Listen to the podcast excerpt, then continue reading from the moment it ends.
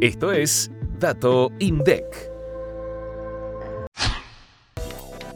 En junio de 2023, la dotación total de la Administración Pública Nacional y Empresas y Sociedades alcanzó las 342.678 personas. El informe de dotación de personal de la Administración Pública Nacional, Empresas y Sociedades del sexto mes del año reveló que el 39,8% de la dotación pertenece a la Administración descentralizada, el 32,3% a empresas y sociedades del Estado, el 16,1% a la administración centralizada, el 7,2% a la administración desconcentrada y el 4,5% a otros entes.